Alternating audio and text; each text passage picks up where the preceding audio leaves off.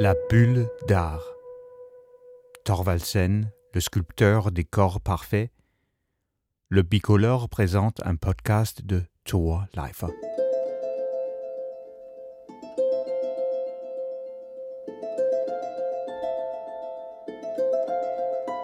Vénus avec la pomme, la plus belle des déesses. Jason, le jeune héros musclé, avec la toison d'or. Adonis, Ganymède, les trois grâces, Amour et Psyché. Thorvaldsen est le grand sculpteur du néoclassicisme, le sculpteur des corps nus, exquis, parfaits. Tout ce marbre blanc, lisse et parfait, émulant les Grecs anciens, emblématique pour le début du XIXe siècle et influençant notre manière de voir le corps humain jusqu'à nos jours. On voit aussi bien comment a travaillé Thorvaldsen le dos et le derrière de Jasson.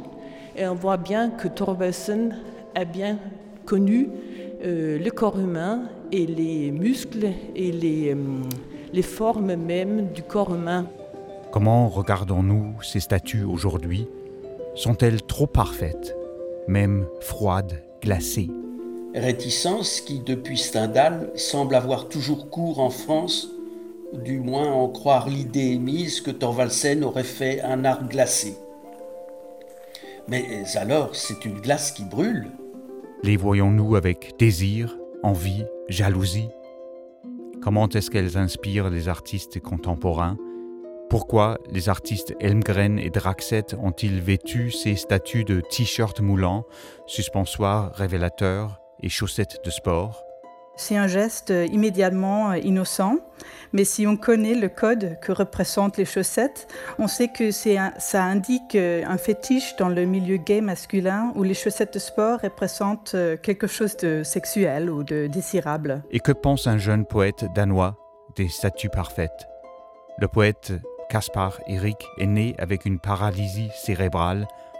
Son long poème Nike parle des statues grecques et les corps parfaits, et son corps à lui, cassé et imparfait. So saying fuck you to the normal body is also wanting to kind of expand what gets to be beautiful.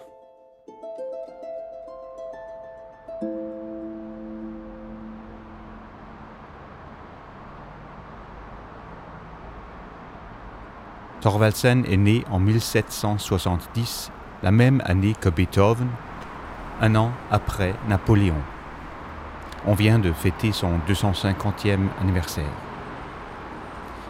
Né à Copenhague, Thorvaldsen établit son atelier à Rome en 1797 et devient l'artiste danois le plus connu, le plus célèbre de son époque.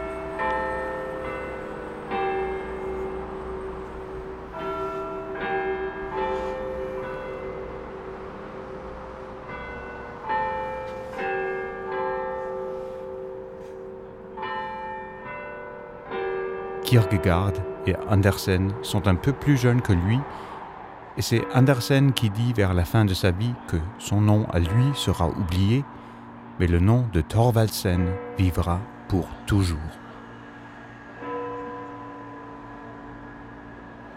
Visitons le musée Thorvaldsen à Copenhague avec Margrethe Florian, conservatrice du patrimoine, et regardons de plus près la sculpture imposante du jeune héros Jason. La statue de Jason, c'est considéré comme le premier chef-d'œuvre par Thorvaldsen. Et euh, on remarque, euh, on a toujours là remarqué la beauté de ce corps euh, masculin. Et il est montré comme un corps nu, ce qui était tout à fait dans la tradition antique et qui est aussi tout à fait dans la tradition du néoclassicisme de la deuxième moitié du XVIIIe siècle et de l'époque de, de Thorvaldsen et de Canova. L'idéal du, néoclassicisme, comme formulé par Winkelmann, c'est justement le corps nu, comme il a été cultivé euh, dans l'Antiquité. Et le fait, par exemple, qu'un personnage historique euh, comme Napoléon ait également été représenté nu par euh, le sculpteur Canova, euh, ça montre bien, pas, il n'y a pas une euh, dichotomie entre le fait que le corps soit nu et la conception de l'art de la fin du XVIIIe siècle ou de la moitié du XIXe siècle.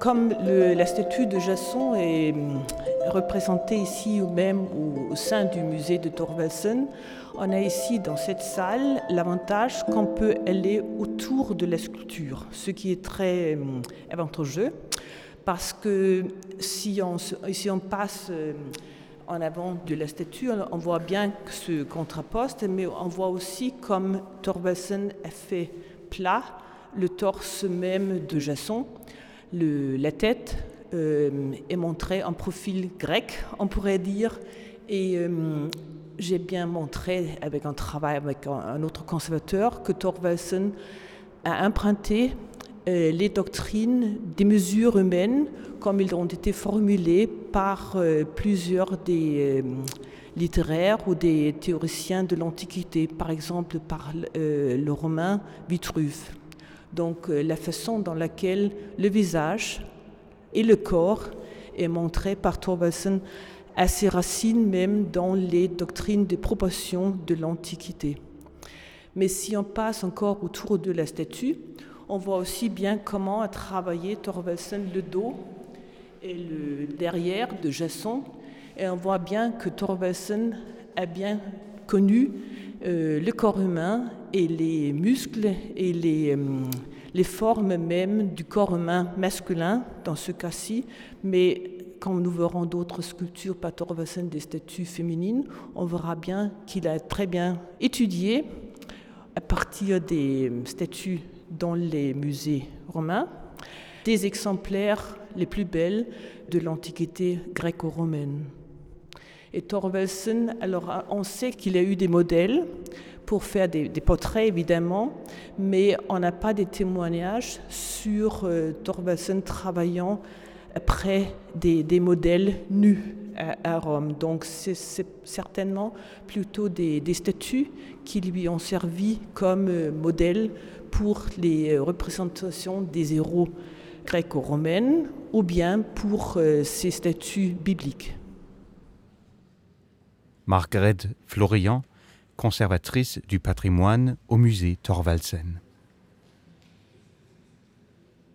Le musée Thorvaldsen invite régulièrement des artistes contemporains à dialoguer avec Thorvaldsen et ses statues.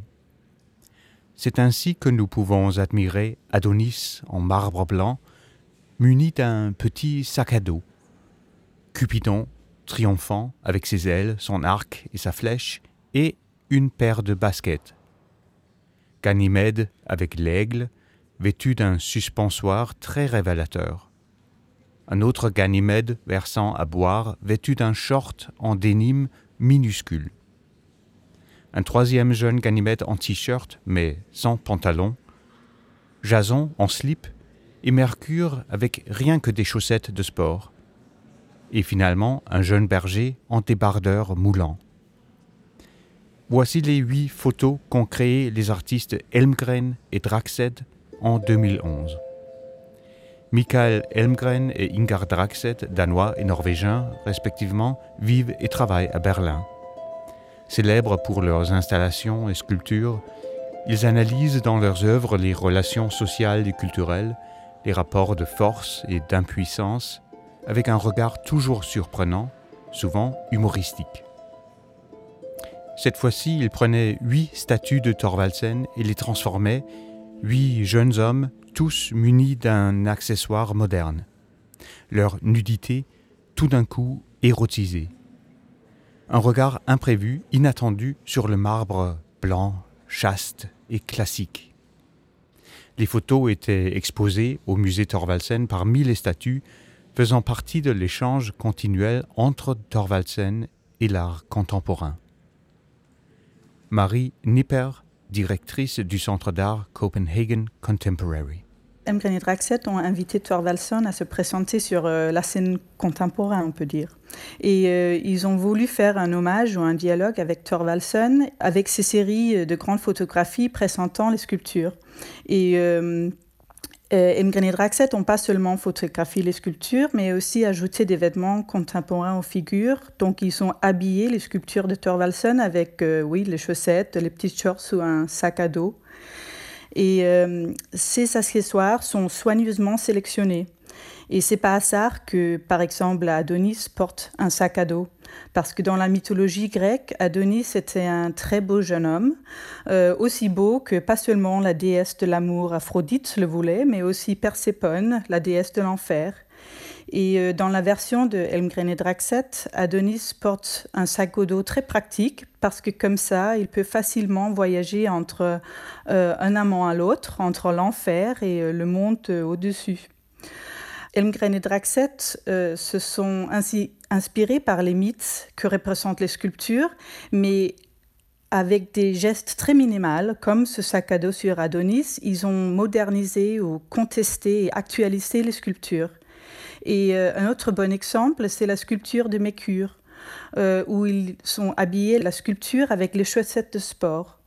Et euh, c'est un geste immédiatement innocent, mais si on connaît le code que représentent les chaussettes, on sait que ça indique un fétiche dans le milieu gay masculin où les chaussettes de sport représentent quelque chose de sexuel ou de désirable. Et euh, l'érotique, ce n'est pas un élément étranger dans le contexte de Thorvaldsen. Euh, et il faisait des sculptures des deux sexes. Mais dans le cas de Elmgren et Draxet, ils ont complètement négligé les sculptures féminines. Leur attention est seulement dirigée vers euh, les sculptures de leur propre sexe, le sexe masculin. Et si vous connaissez l'art d'Elmgren et Draxet, ce n'est pas étonnant que ce soit les hommes sur lesquels ils se sont concentrés. Parce que d'une part, les artistes ne cachent pas leur homosexualité et d'un autre part, leurs projets euh, au fil des ans ont abouti à un certain nombre d'œuvres qui thématisent l'identité de sexe masculin et de la sexualité. Et euh, lorsque Elmgren et Draxet créent de, de, nouvelles œuvres basées sur les sculptures de Thorvaldsen, une ambiguïté sexuelle entre en jeu. Il remet en cause les perceptions euh, établies de l'art classique. Et euh, euh, quand on visite le musée de Thorvaldsen, il est rempli de sculptures de femmes et de hommes nus, mais souvent on remarque pas, enfin les visiteurs remarquent pas la nudité parce que c'est pas provocante. La nudité en marbre, c'est si classique, c'est stylisé qu'on n'en pense pas. Euh, c'est presque un costume en soi, le, marbre blanc. Mais avec les nouveaux vêtements de, des sculptures, Elmgren et Draxet évoquent un érotisme des figures. Et ils mettent en scène le désir érotique et mettent aussi le, déshabillage comme une possibilité latente. Donc tout à coup, euh, avec ce petit geste artistique ou contemporain, on voit la nudité des sculptures. Et euh, tant que telle, la série euh, d'Elmgren et Draxet peut être perçue comme provocante du travail du sculpture canonisé, mais elle n'est pas irrespectueuse. Euh, l'idée de doter les sculptures d'accessoires euh, s'inscrit parfaitement dans la pratique même de Thorvaldsen, où les sculptures sont identifiées précisément par leurs accessoires euh, ou attributs, comme on dit dans l'histoire de l'art. on connaît Cubidon par l'arc et la flèche et Ganymède par la cruche et le bol. Donc, euh, et Draxet parlent dans ce sens-là la même langue que Thorvaldsen et montrent une solidarité avec leurs collègues plus âgés. Elmgren et Draxet ne sont pas les seuls artistes contemporains à dialoguer avec Thorvaldsen ou avec l'Antiquité, avec le marbre et les notions de beauté et de perfection. Un sujet central dans l'art depuis les années 60 euh, a été de représenter le corps et euh, de tester ou défier les idéaux euh, du corps du société. Et dans les sculptures de Thorvaldsen, on voit la représentation du corps parfait, il reproduit les idéaux classiques. Et euh, dans la Grèce antique, le corps euh, en bonne forme était vénéré comme un symbole de réussite. Et les lycées de l'époque étaient des arénas pour l'enseignement et pour les compétitions sportives. Donc les Grecs de l'Antiquité percevaient le corps comme un miroir de réussite à la fois physique mais aussi la réussite mentale. Euh, donc la préoccupation pour le corps était une tentative de créer l'harmonie dans un monde autrement dangereux et chaotique. Et euh, je pense que précisément ce motif de cultiver le corps afin de créer un ordre dans un monde euh, chaotique applique également les efforts d'aujourd'hui pour atteindre le corps parfait. Et je pense que beaucoup d'artistes contemporains ont essayé de contester cet idéal, euh, un idéal du corps physique, mais aussi euh, un idéal où le corps est un instrument de contrôle. Et euh, un bon exemple, c'est l'artiste danoise Lea Gouldi de Hestelon, qui depuis plusieurs mois transformait son propre corps en sculpture classique, le disco ball. Et c'est un lanceur de disques et elle a fait une version moderne où elle euh, a approprié euh, les idéaux du corps masculin du passé et euh, les transformé en corps féminin et formé dans un sport moderne, le CrossFit. Et c'était un travail sans compromis, très personnel, où elle interrogeait le corps et le sexe féminin. Et ce qu'elle trouvait intéressant, c'était que euh, l'homme idéal, en ce cas le, sculpture du, classique, euh, ça n'existe pas du tout. Et dans les sculptures classiques, il était originellement modélé sur euh, plusieurs hommes différents. Donc, elle argue que fondamentalement, l'idéal, c'est problématique parce qu'écart, on déclare quelque chose juste, bah, bah, par conséquence, quelque chose aussi devient faux. Et euh, l'idéal, c'est un utopie, comme, un peu comme sa propre tentative de se transformer en lanceur de disques. Parce que ça, c'est un idéal beauté masculin et aussi un idéal construit. Marie Nipper, directrice du Centre d'art Copenhagen Contemporary.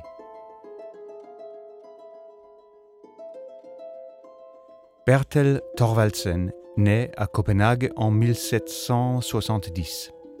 Il est issu d'un milieu très pauvre.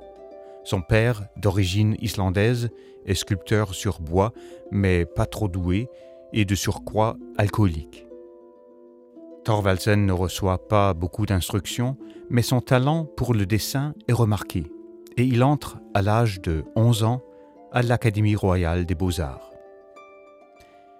Il remporte à 23 ans la médaille d'or et la bourse royale mais doit attendre encore trois ans que la bourse de voyage lui sera versée, et c'est en 1796 qu'il quitte Copenhague en frégate pour arriver finalement à Rome en 1797.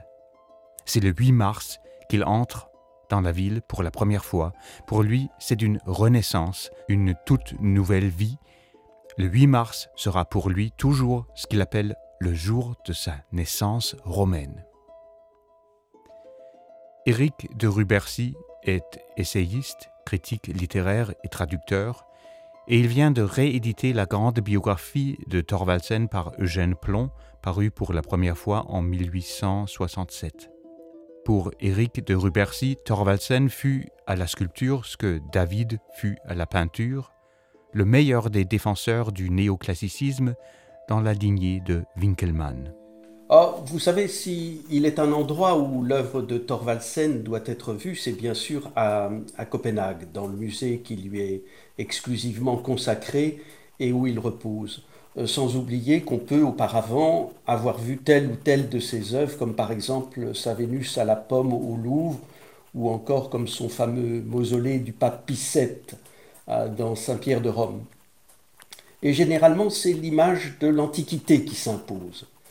En cela que les œuvres de l'Antiquité grecque ont incontestablement exercé une influence toute particulière sur Thorvaldsen. J'ai été d'emblée frappé, en étant la première fois à Copenhague, de constater, dans les plus belles œuvres de Thorvaldsen, l'extraordinaire faculté qu'il avait de combiner un sentiment moderne avec grande, un grand respect du style antique.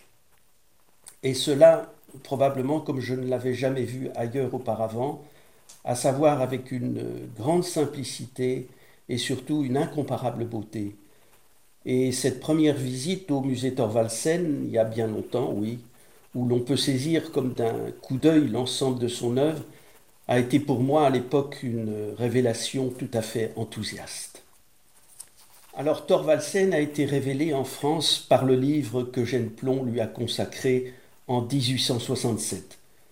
Un livre qui était à sa parution en fait la première monographie parue en dehors du Danemark, à la fois sur sa vie et sur son œuvre. Et ce livre reste encore aujourd'hui le plus complet, on peut même dire que ce précieux volume, en réalité, pour avoir été traduit à la fois en allemand, en italien et en anglais, honoré d'ailleurs qu'il fut de plusieurs éditions en Angleterre et jusqu'aux États-Unis, a vraiment fait connaître Thorvaldsen dans toute l'Europe. Éric de Rupercy, essayiste, critique littéraire et traducteur, qui vient de rééditer la grande biographie de Thorvaldsen par Eugène Plomb. En France, Thorvaldsen, le danois, a toujours été moins apprécié que Canova, l'italien. En France, au XIXe siècle, on parlait de Thorvaldsen comme un art glacé, on parlait de la froideur de ses sculptures, mais c'est un préjugé infondé, selon Margrethe Florian du musée Thorvaldsen. À mon avis, c'est peut-être un, des préjugés euh, que rencontre euh, l'œuvre de, de. Et euh, ce préjugé trouve ses racines au XIXe siècle même. On peut dire qu'il y a comme deux écoles de réception de, de. Et personnellement, je ne partage pas l'avis que les ouvrages de Thorvaldsen, comme par exemple la statue de, Vénus, soient, soient froides, soient, soient glacées. L'autre grand sculpteur néoclassique était l'italien Antonio Canova, 13 ans plus âgé que Thorvaldsen, et peut-être, euh, étant italien, plus sensuel que le danois. En tout cas, tout le monde ne cessait de les comparer. Thorvaldsen est beaucoup plus retenu euh, dans son interprétation du corps humain et euh, du sexe même de, ces, personnages. Euh, il n'a pas utilisé, comme l'a fait Canova, d'autres matériaux comme des pierres précieuses ou euh, du métal, de l'or par exemple. Chez Thorvaldsen, c'est le marbre blanc, euh, préférement de la meilleure qualité de, de Carrara. et c'est d'une autre préjugé contre Thorvaldsen que si cette ne bouge pas, euh, ce qui n'est pas vrai non plus, à mon, avis. Alors c'est vrai, très souvent, comme les Vénus ici, elle regarde sa pomme, mais il y a des statues qui, euh, dont les regards sortent du, socle même, et euh, des statues qui, qui, partent, on pourrait dire, de leur socle. C'est-à-dire, toutes les statues ne restent pas dans un espace renfermé. Ce qui euh, souligne peut-être aussi qu'il y a un mouvement, une force, une énergie inhérente dans certaines de ces, œuvres. La sculpture du sobre et pur Thorvaldsen, proche des modèles grecs classiques, s'est vue, oui, accusée d'une apparente froideur. Le reproche capital qui lui fut souvent infligé étant que ses œuvres étaient trop lisses et marmoréennes réticence qui, depuis Stendhal, semble avoir toujours cours en France, du moins en croire l'idée émise que Thorvaldsen aurait fait un art glacé. Mais alors, c'est une glace qui brûle. Il n'est qu'à songer au chef-d'œuvre de tendresse, par exemple, formé par Amour et Psyché, couple de jeunes gens, beaux et immaculés, bras dessus, bras dessous, visiblement radieux de leur contact réciproque, non moins qu'à la figure de son Bacchus abaissant son regard sur la coupe, ou à celle éphébique de son Adonis pour Louis Ier de Bavière et à sa ravissante Vénus, saisie au moment où Paris vient de lui remettre la pomme, ou encore à ses merveilleuses Trois Grâces avec leur jeunesse virginale, toutes œuvres qui, en fait, dans leur nudité, sont en fait empreintes d'une douce autant que brûlante volupté, mais sans érotisme. Il est reconnu que les sculpteurs français, à commencer à l'époque par euh, David d'Angers, préféraient Canova. De même que Stendhal n'admirait guère les ouvrages de Thorvaldsen. Alors ce manque de considération de l'œuvre de Thorvaldsen en France s'explique bien sûr par le fait que ses commanditaires furent étrangers à la France. Et je ne pense pas seulement au pape, au tsar Alexandre Ier, au roi Louis Ier de Bavière, mais à ses nombreux acheteurs, collectionneurs anglais, polonais, allemands, suisses ou italiens. Et d'ailleurs, tous ces pays conservent encore aujourd'hui des monuments publics ou commémoratifs de Thorvaldsen, mais pas la France. Éric de Rubercy.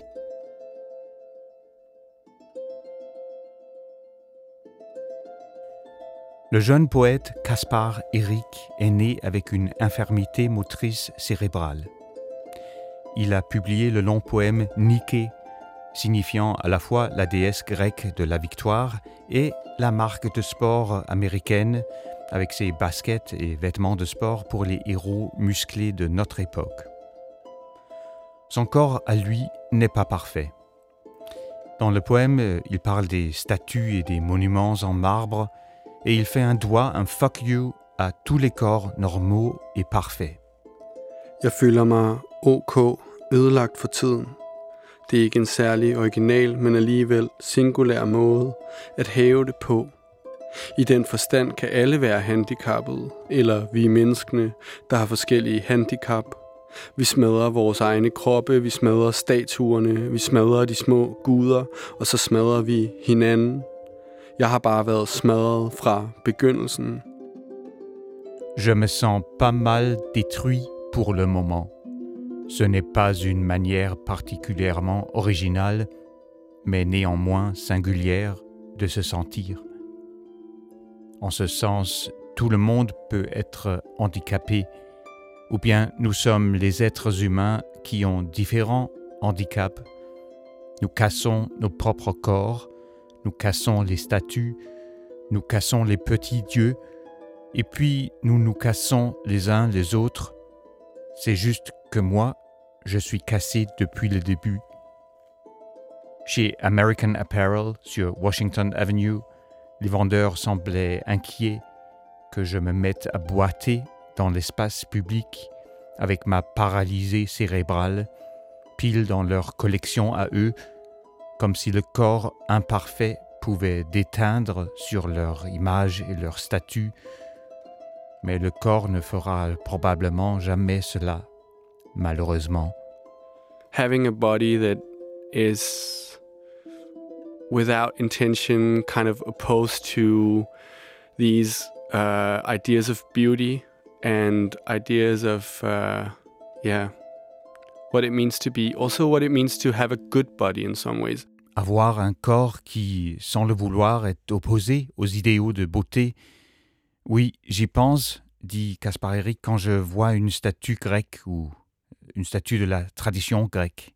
That is something I think about when I see, especially uh, what we would call Greek statues or like that tradition of statues, right? Uh, how those ideals have um, structured what people think when they see a body or certain expectations to having a body.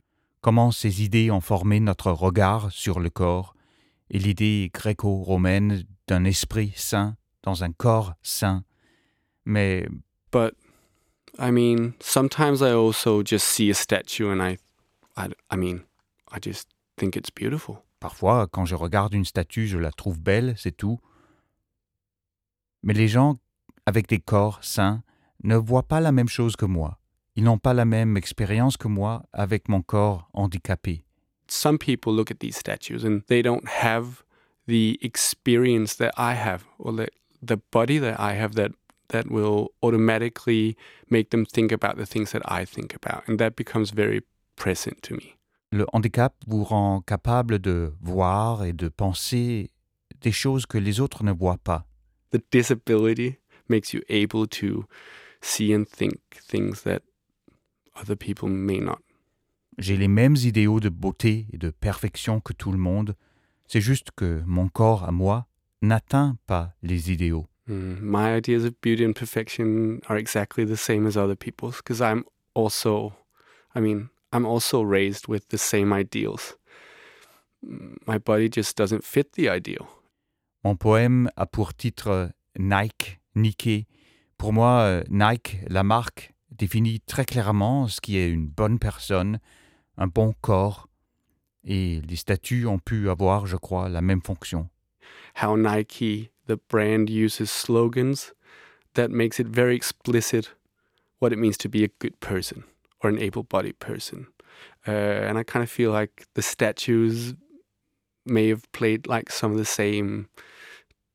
They may have done some of the same stuff in that respect.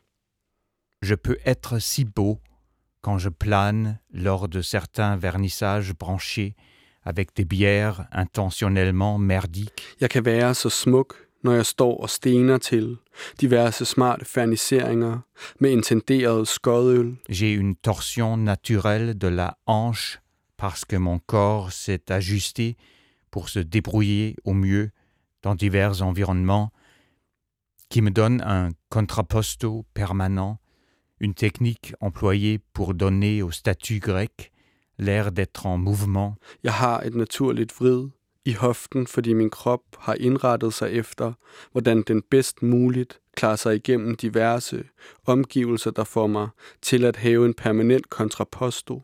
En teknik, der bliver brugt for at få græske statuer til at se ud, som om de er i bevægelse. D'une certaine perspective, je pourrais bien être en mouvement et en train de faire quelque chose d'important. Et d'assez près, j'ai l'air d'être brisé et en train de dégénérer parce que je le suis, ce qui est épouvantablement concret.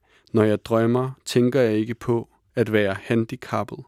Derfor drømmer jeg ikke nødvendigvis om ikke at være det. Quand je rêve, je ne pense pas au fait d'être handicapé.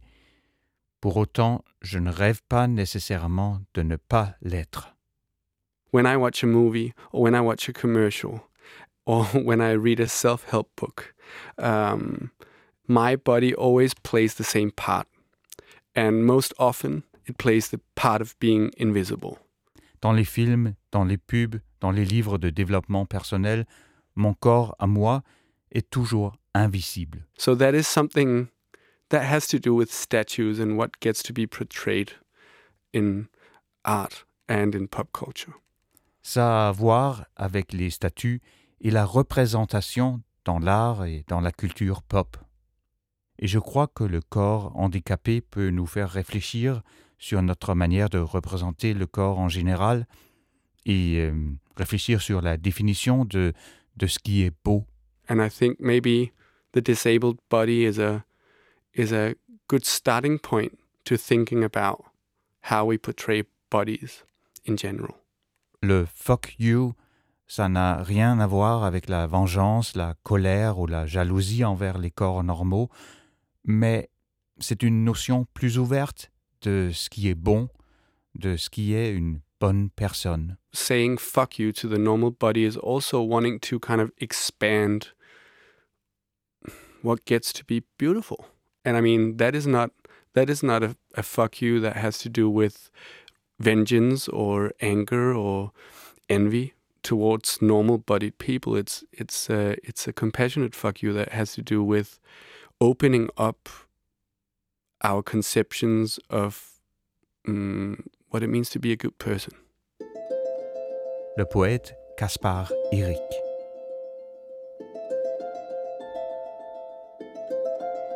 À part un séjour à Copenhague en 1819-20, où Thorvaldsen reçoit la commande d'une série colossale du Christ et les douze apôtres pour l'église principale de Copenhague, église détruite lors du bombardement britannique de 1807. À part ce séjour-là, Thorvaldsen restera à Rome jusqu'en 1838. Après la mort du sculpteur italien Canova en 1822, Thorvaldsen est mondialement reconnu comme le plus grand sculpteur d'Europe. Son atelier à Rome est une attraction que tout touriste cultivé doit visiter. Son retour à Copenhague à l'âge de 68 ans est triomphal. C'est une frégate de la flotte royale danoise qui vient le chercher à Livourne, en Toscane, et qui l'emmène jusqu'à sa ville natale, la capitale du Danemark. Thorvaldsen est accueilli en héros et sa grande collection d'art est léguée à la ville de Copenhague. Thorvaldsen meurt en 1844, tout à fait euh, inattendu, un soir où il occupe son siège habituel au théâtre royal. L'orchestre joue l'ouverture, la pièce va bientôt commencer et Thorvaldsen meurt subitement et tranquillement à 73 ans. Son tombeau est dans la cour du musée qui lui est consacré.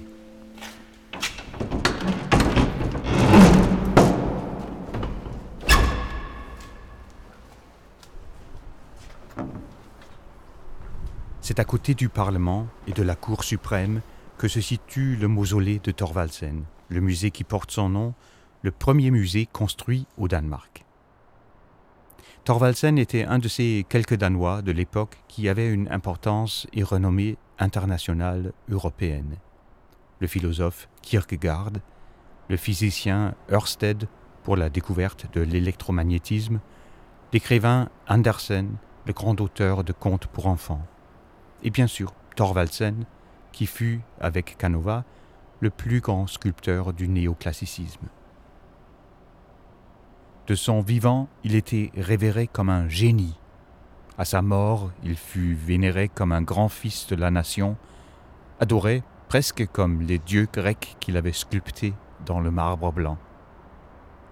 De nos jours, nous pouvons admirer son œuvre, la beauté, la perfection, un art qui est loin d'être froid, ou alors une glace qui brûle.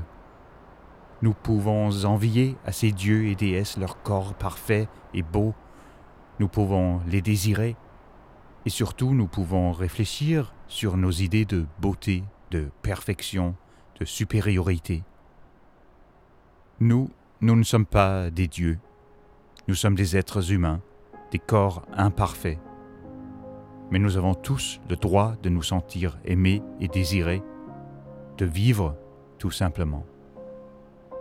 Comme chante Iseux, le regard des gens J'en ai que faire.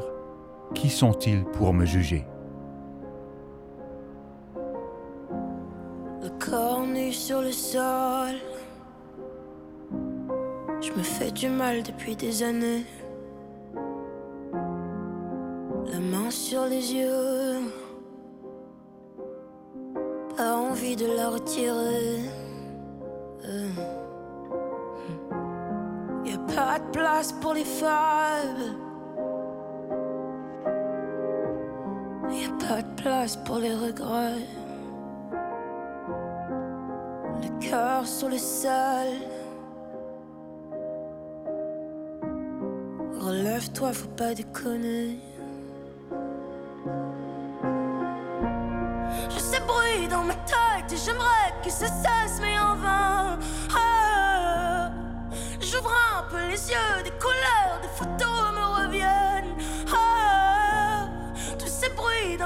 tête, faut que ça.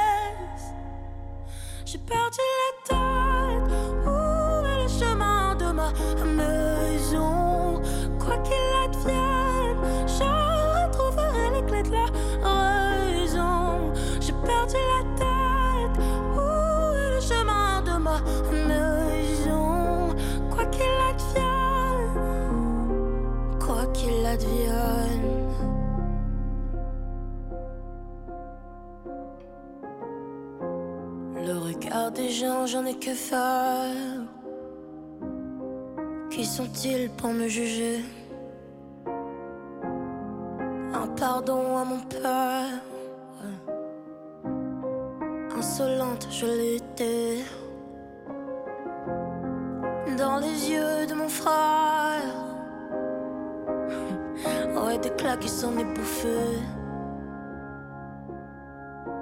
C'était Thorvaldsen, le sculpteur des corps parfaits, un épisode de la Bulle d'art, un podcast de Toa Leifer, présenté par le Bicolore.